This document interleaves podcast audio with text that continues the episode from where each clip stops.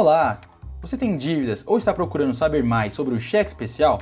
Nós somos o programa de apoio endividado da Universidade de São Paulo e nessa mensagem vamos falar sobre o que é e como funciona o chamado cheque especial. O cheque especial, embora possua o nome de cheque, não é uma forma de pagamento e sim um tipo de empréstimo pré-aprovado pelo banco.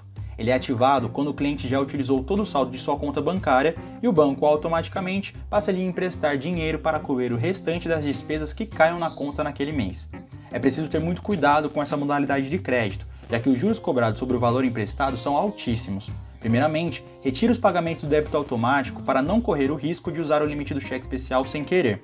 Além disso, o banco não informa, mas você tem o direito de retirar o cheque especial de sua conta corrente a qualquer momento, com uma simples solicitação.